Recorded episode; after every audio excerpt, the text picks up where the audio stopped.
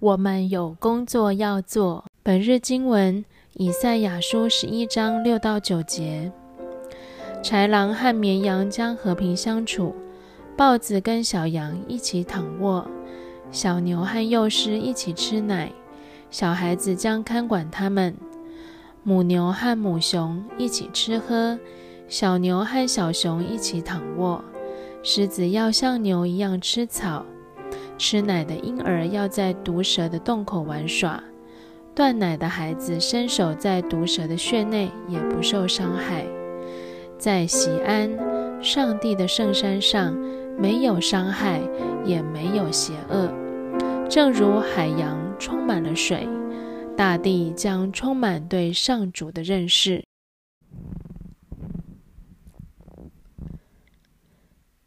在我们度过今年的代降节期时，我们回顾了一些最早的基督教圣徒的生活。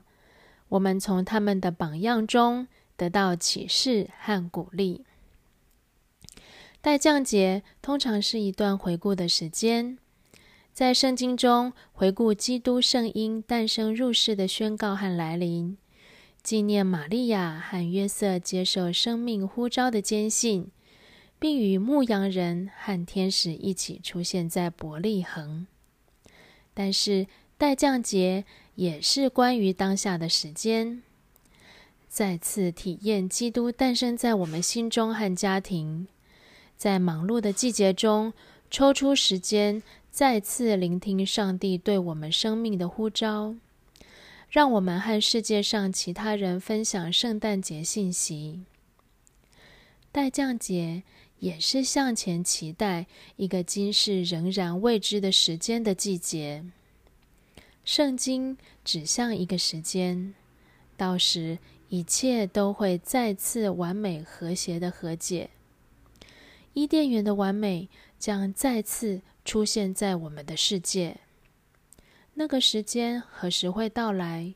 它会如何在我们的世界中显现？远远超出了我的理解力，就像它超出基督自己时代信徒以及从那时起的许多世代信徒的理解力。在我们知识穷尽之处，就是我们对上帝信仰的开始。我们从伯利恒出生的圣婴和被钉死在十字架又复活的基督所得到应许与盼望，就是有一天上帝的荣耀将在新的创造中显现的保证。在那天之前，我们努力将上帝的光带到我们的世界。我们每一天。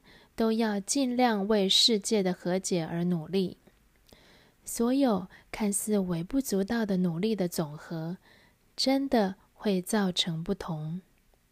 我们努力为我们的家庭和社区带来和平，并看着这些涟漪在我们周围蔓延开来。我们改变我们在世上的生活方式，慢慢的，我们可以影响对创造的破坏。